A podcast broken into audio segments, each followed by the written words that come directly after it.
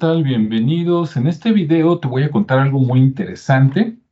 Hace mucho que no hablaba de cuestiones por aquí de mi tierra, de Jalisco, y hoy lo voy a hacer. Bien, ¿de qué vamos a hablar? Vamos a hablar de los afrojaliscienses, o sea, los procedientes de África que se quedaron a vivir por acá en Jalisco, lo que antes se llamó la Nueva Galicia, ¿verdad? épocas de la, digamos, colonia española, aunque mucha gente dice que no, que no era colonia y se le da otro eh, término, ¿no? Como tipo provincias, pero bueno, para el caso da igual, ¿no? Este, presencia afroamericana en, Jalisco, hoy este, Jalisco, México, antes la Nueva Galicia, desde el siglo XVI de ahí para acá, o sea, de 1500 y tantos.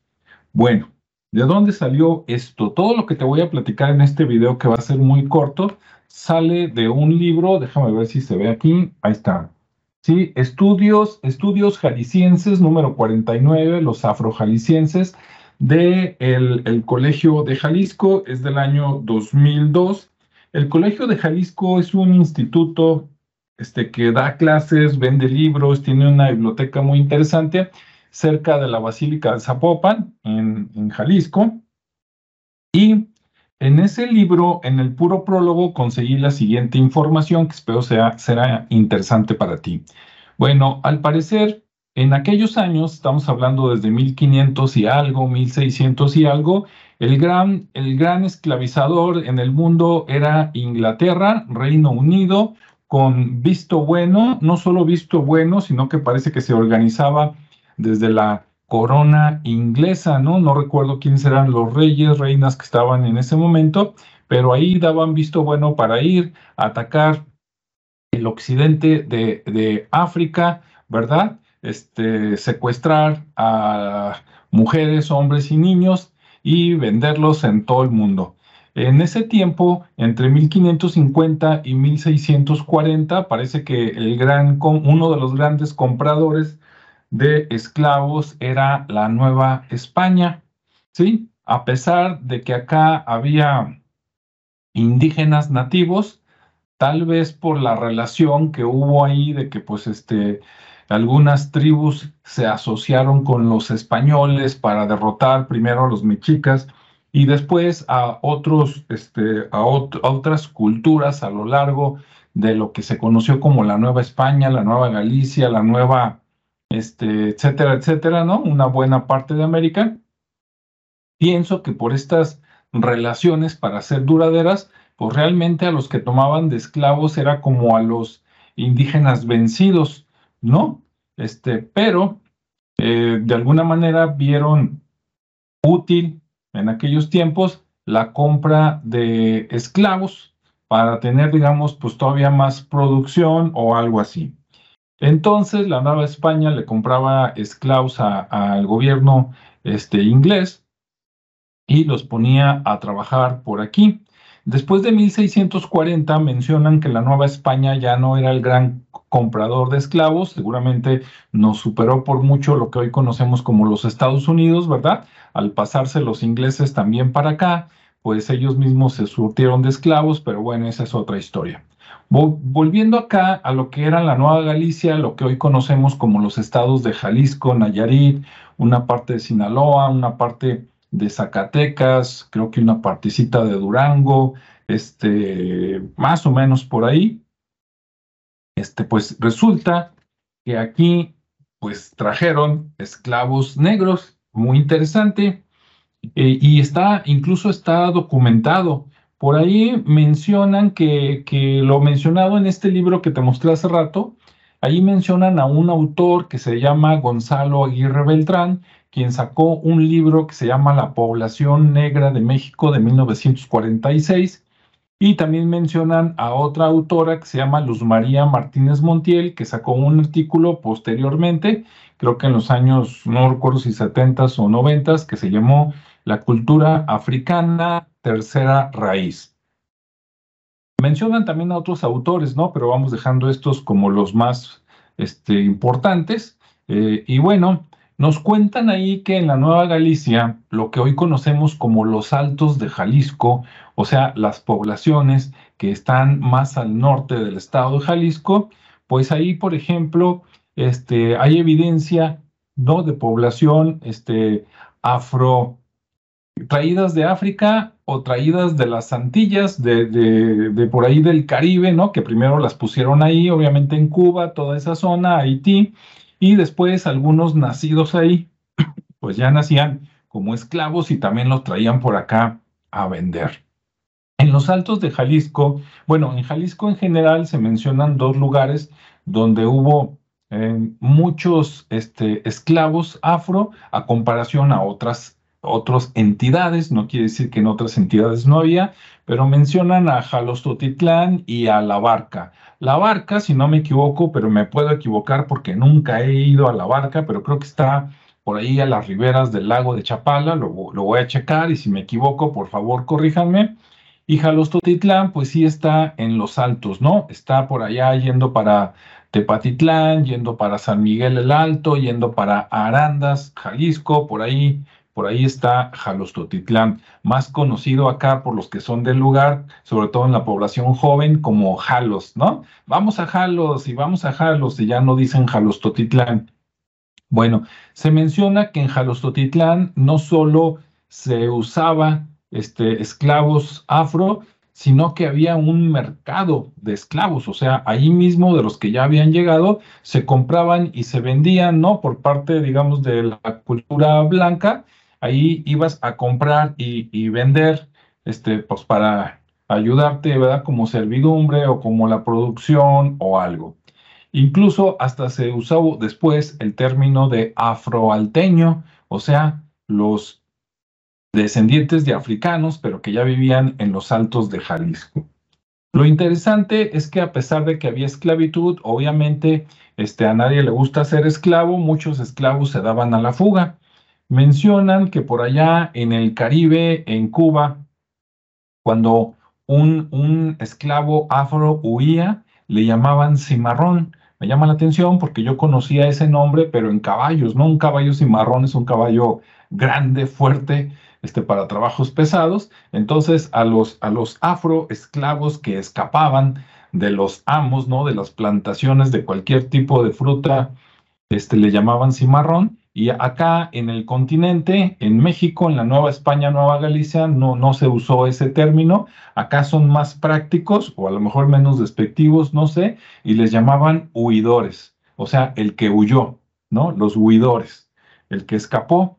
Y con, esa, con esas escapadas que te daban, obviamente, este, pues la mayoría no se iba a regresar a África, ¿no? ¿Para qué? Para que los volvieran a agarrar, sino que se dispersaban en el territorio nacional. Aquí mismo en Jalisco, alguien que se escapaba de Jalostotitlán podría ir, por ejemplo, a Guadalajara o a otra entidad y a lo mejor vivir como el estrato más bajo, pero ya, ya no esclavo, sino libre.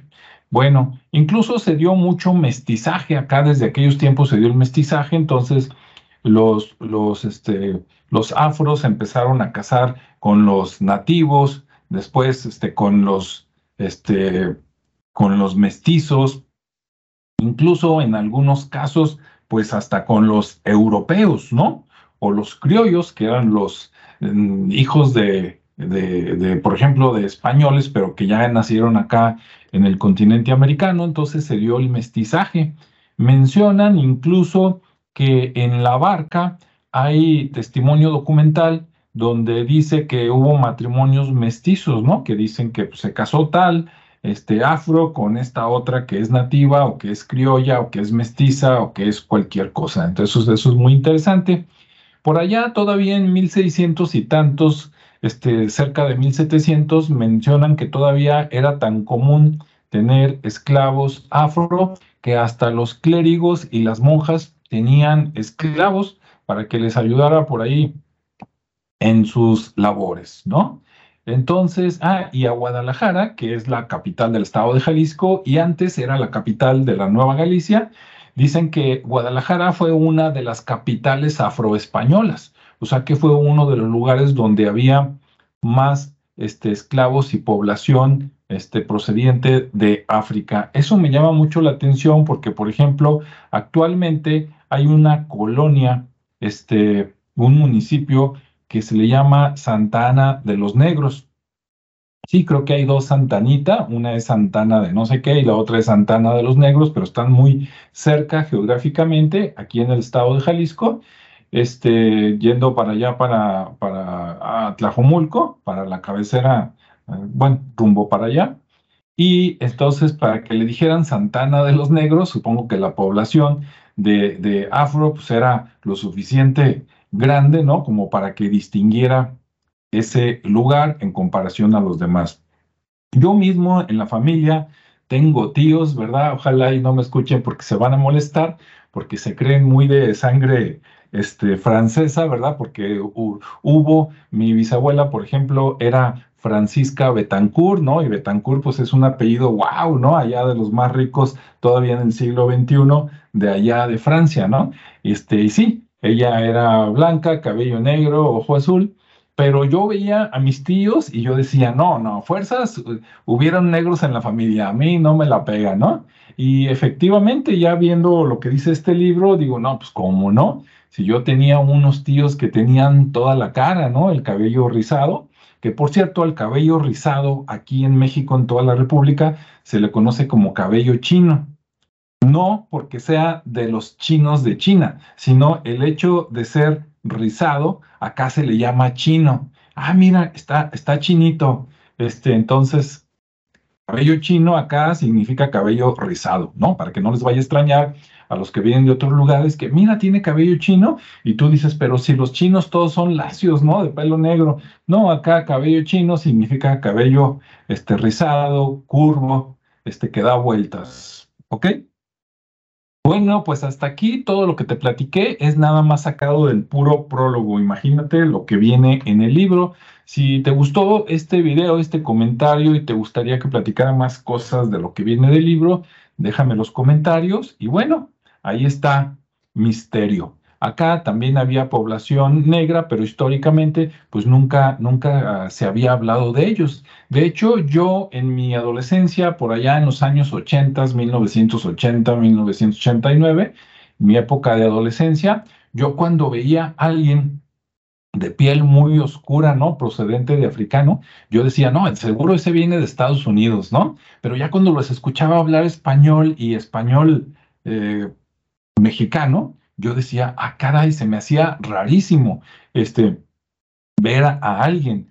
Todavía en estos tiempos, inicios del siglo XXI, es raro, pero ya es más común en la escuela. Yo mientras estuve en toda mi escuela primaria, nunca tuve un compañero, ni mujer ni hombre, afro, ¿no? Cuando yo salí de la secundaria, que yo ya estaba en la prepa, que ya tenía como 17 y 18 años, escuchaba a mis amigos que tenían hermanos más pequeños, que estudiaban en el mismo colegio, ah, ya entró una chica, este, afro, ¿no? Y era la novedad, este, porque no había. Entonces todo lo que es extraño te llama la atención, ya sea güero, negro, de cualquier color, ¿no?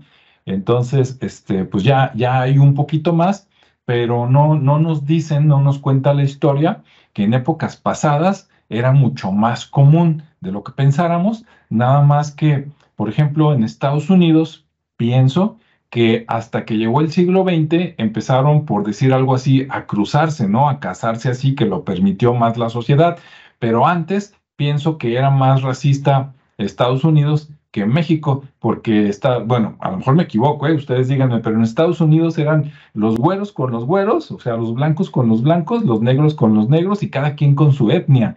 Y acá no, acá en México desde siempre somos buenísimos para, vamos a mezclarnos con cualquiera que nos llene el ojo, o sea, cualquiera que me guste, no importa de dónde venga, ¿no? Si me gusta, pues de aquí soy. Entonces, pues con el mestizaje pues se fue perdiendo y ya no hay tantos afros, este, digamos, uh, 100%, sino que se fueron combinando y entonces pues ves gente de piel clara pero con rasgos este, así afro y, y al revés, este, de todo, ¿no? Ves combinaciones. Bueno, espero te haya gustado el comentario, hasta aquí lo dejo, que tengas un buen día, tarde o noche, fin de semana, nos vemos y escuchamos en el siguiente espacio. Hasta luego.